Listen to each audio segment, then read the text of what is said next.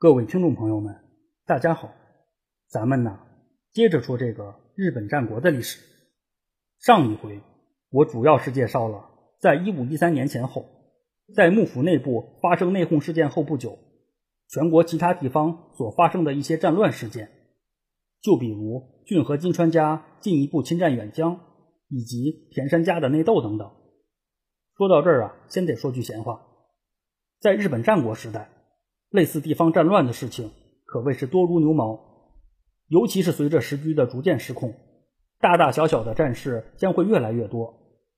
也是因此呢，在讲述这些战事的时候，难免就会有取舍，有些战事可能会多说几句，甚至会用相当的篇幅去介绍，而有些战事就会一带而过。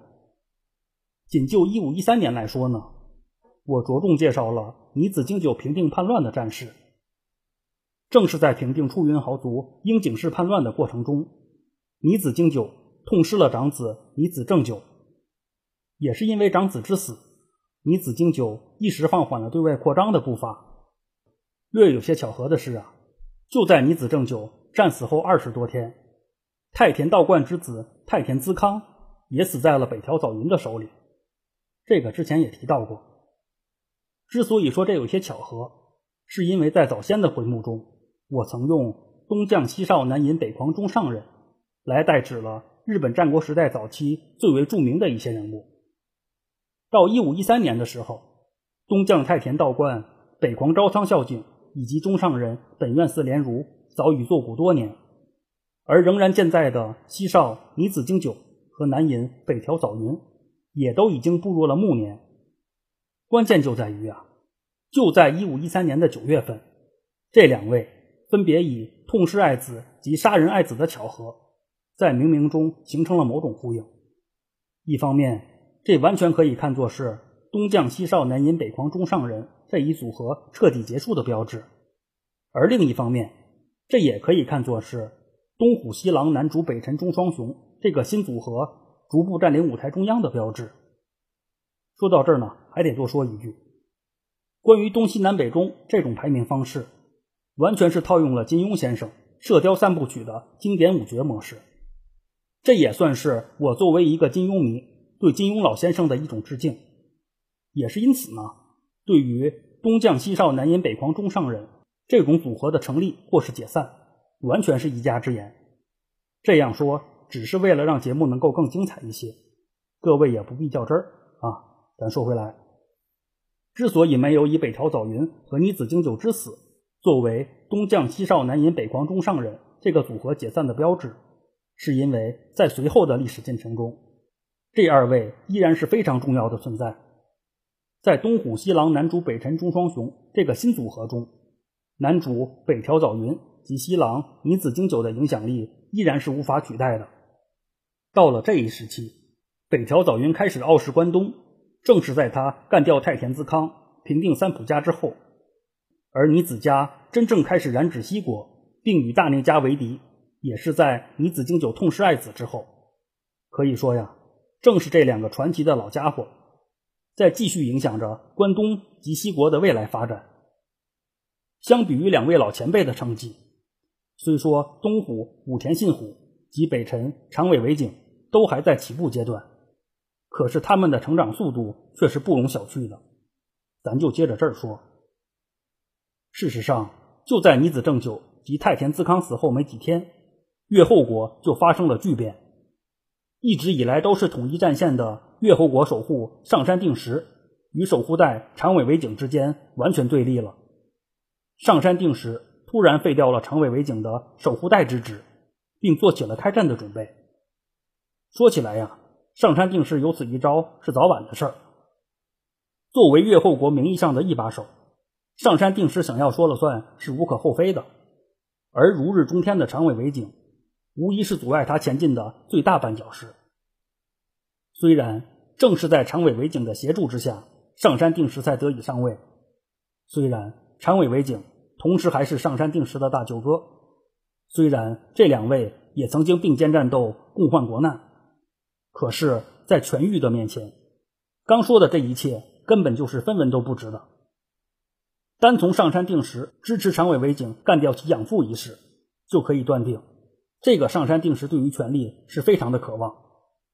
说到这儿呢，还得特别强调一点，事实上，上山房能既是上山定时的养父，也是他的岳父。与此同时呢，这二位的年龄也是相差不多的。单从这个角度来说呢，上山定时对于上山房能没有什么父子间的感情，也是可以理解的啊。不管怎样吧。估计在上山定时的眼中，养父上山房能，亦或是大舅哥长尾为景，只不过是两块颜色不同的绊脚石而已。啊，当然，从始至终，长尾为景也一直都在利用上山定时，这也是不争的事实。也是因此呢，完全可以说呀，长尾为景和上山定时之间的关系，就是赤裸裸的互相利用的关系。长尾为景需要上山定时这面挡箭牌，而上山定时。需要长尾为景这把大砍刀，只不过呀，在长尾为景及上山定时联合击败山内上山氏的入侵以后，长尾为景依然需要上山定时这面挡箭牌，而上山定时则是找到了新的大砍刀，那就是于佐美家、上条家及杨北仲等势力。刚说的这个于佐美家出自伊豆国，后来追随上山氏到了越后，并成为了越后上山氏的主要家臣之一。其主城是越后国的琵琶岛城，在上山定时与长尾为景对立的这一时期，于佐美家的当家人是于佐美房中，这是个自幼就忠于越后上山氏的人，或许是担忧越后上山氏的前途，又或许是担心长尾为景终会威胁到于佐美家的发展，在上山定时与长尾为景之间，于佐美房中最终选择了老东家。据说呀。正是于佐美房中主动联系并说服了上山定时，让他以武力对抗长尾为景。而刚提到的上条家，既是上山氏的一个分支，也是上山定时的本家。在上山定时与长尾为景分裂之际，自然是支持上山定时的。至于最后提到的杨北仲，就相对特殊一些了。简单说呢，越后国内又分为了上郡、中郡和下郡。经过了越后长尾氏多年的经营，上郡和中郡的豪族势力大多归附或是配合度很高。就比如宇佐美家、大雄家以及世袭家等等。相比之下呢，反倒是下郡的诸多势力要相对独立一些。说白了呢，就是不好管。由于下郡的众多势力，就比如本庄家、色部家以及新发田家等等，主要是在越后国的阿贺野川以北活动。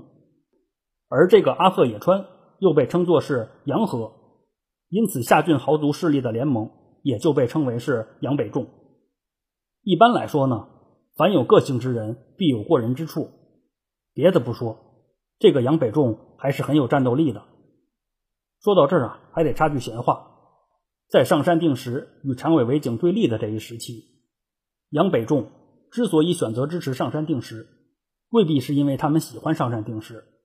很可能是因为他们更讨厌长尾为景，啊，当然这只是个人的看法啊。咱说回来，面对着气势逼人的上山定时集团，长尾为景意识到硬碰硬未必能讨到便宜，四下里触手可及的势力也大都被拉到了上山定时一方。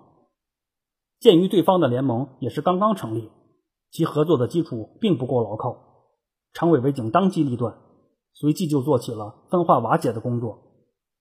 要说长尾为景的这一应对，其效果可谓是出奇的好。同属于长尾氏分支的上田长尾氏及古治长尾氏，本来是站到了上山定时一边的，在长尾为景方的瓦解之下，还真就转头了过来。就连一向难于搞定的杨北仲，也出现了内部的分化。前面刚说杨北仲并不喜欢长尾为景，但是并不是所有的杨北仲都不喜欢长尾为景。凡事总难免会有个例外。就在早些时候的一五一三年八月份，越后豪族中条藤资就专门对长尾为景送上了誓言书，以表达其归顺之意。这个中条藤资正是杨北仲的一员。估计啊，正是在这个中条藤资的奔走游说之下，杨北仲的内部才快速的出现了分化啊。综上所述吧。在长尾维景方的有效应对之下，胜利的天平又开始逐渐倾斜到了长尾为景一方。迫于形势的转变，上山定时一方则是率先发起了进攻，而长尾为景一方也是毫不示弱，积极应战。到了一五一四年一月份的时候，长尾为景联军在上田庄六日市打败了上山定时联军，支持上山定时的上条家被彻底击败，长尾为景。也就此确立了其在战场上的主动权。作为上山定时主力之一的宇佐美房中，则是不得不退回到老巢琵琶岛城固守。说起来呀，长尾为景也是个打仗的老炮了，他自然不会放过打败敌人的最佳时机。就在宇佐美房中退守后，长尾为景乘胜追击，对琵琶岛城发起了猛攻。最终呢，琵琶岛城被攻陷，包括宇佐美房中在内的一众族人。也大都死在了这次战事之中。在这唯一需要强调的是啊，于佐美房中的儿子逃过了这次劫难，这也算是为于佐美家留下了个希望。个人倒是觉得呢，真正应该庆幸的人不是于佐美房中，而是长尾为景，因为到了日后，正是于佐美房中的这个儿子，成为了长尾为景之子越后之龙上山谦信最为敬重和得力的助手。于佐美房中的这个儿子不是别人，正是被世人称为越后第一之将，位列上山四天王之一的传奇老将宇佐美定满。啊，当然，一五一四年的时候，宇佐美定满还只是个二十五岁上下的小伙子。关于他的故事，也要晚些时候再讲啊。咱先说回来，在与上山定时集团的战事结束之后，长尾为景把上山定时给囚禁了起来。在没有了上山定时这个选项之后，越后国内的豪族势力纷纷向长尾为景献上了誓言书。只不过呀，一贯颇有个性的杨北仲势力还是坚持了己见，要做颜色不一样的焰火。对于此时的长尾为景来说呢，眼下局势虽然稳定了，可是他要解决的问题还有很多。也是在此之后呢，长尾为景把更多的精力放到了对领国的管理以及与幕府及周边的互动上。由于时间线的关系呢，关于长尾为景的故事，咱就先说到这儿为止啊。本回开篇时也提到过，伴随着时局的不断失控，大大小小的战事开始越来越多。在一五一四年到一五一五年间，全国各地可谓是打成了一锅粥。就在长尾为景与上山定时在偏北的越后国开战以后，东至澳洲的伊达家与最上家。西到肥前的有马家与千叶家，以及相对居中的晋江的六角家与伊庭家等势力，都你追我赶的点燃了当地的战火。古河公方足利政氏觉得单挑儿子不够过瘾，还专门找来了佐竹家和岩城家帮忙群殴儿子。为了应对老爹的亲友团呢，足利高基则是叫来了宇都宫家一起打群架。除了刚说的这些战事以外，幕府和闹事的老百姓也没忘了来凑凑热闹，就连高野山的和尚们也没能耐住寂寞，拿起了屠刀互殴，造成了伤亡数百人的暴力事件。总之吧，可以说从一五一四年的一月份到一五一五年的一月份，全国各地的各种战乱是层出不穷。当然，除了这些不和谐因素以外，也有和谐的事情发生。在一五一四年的早些时候，波摩守护赤松一村。下令取缔一向宗，并关闭了岭内的一向宗道场。为了解决这个问题，一向宗的当家人本愿寺石如搞起了和谐外交，特意送了赤松一村一匹名马。所谓吃人家嘴短，拿人家手短。最终呢，赤松一村又解除了禁令，双方也就此化解了纠纷。之所以在这儿提到了这个其乐融融的故事，是因为就在不久之后。岩岛神社的神领众们又发生了继承纠纷，本来可以协商解决的问题，最后却发展成了暴力冲突。由于这事儿影响很大，就连身在京都的大内义兴都被惊动了。关于岩岛神社，在这儿先简单介绍一下。这个岩岛神社的历史非常悠久，据说呀，可以追溯到推古天皇时代，也就是咱们国家的南北朝时期。到了平安时代的末期。在平清盛的主持之下，岩岛神社得到了进一步完善，并保留至今。由于这个岩岛神社是沿海而建，周边又有植被丰富的名山，其环境可谓是美轮美奂。人们都认为啊，这就是神仙居住的地方。再加上日本的神道教本身就崇尚自然山野，岩岛神社逐渐的发展成为了神道信仰的圣地。在岩岛神社中，主要祭祀的是宗像三女神，也就是我在节目中会经常提到的天照大神的三个侄女。因为宗像三女神的老爹主要负责管理海洋，因此宗像三女神也承袭了这一责任。换句话说呢，这个宗像三女神也就是日本的海神啊。综上所述吧，可以说这个岩岛神社除了是个旅游胜地之外，还是个宗教圣地。也是因为这些原因，即使是远在京都的皇室贵胄们也多来参拜。只不过呀，伴随着时局的日渐纷乱。人们慢慢的就少了这份闲情逸致，尤其是到了日本战国时代。自岩岛神社建立以来呢，一直都是由佐博士及藤原氏交替执掌的。在一五一五年前后，岩岛神社是由藤原家执掌的。一五一五年的三月八号，岩岛神社的神主藤原兴亲病逝于京都。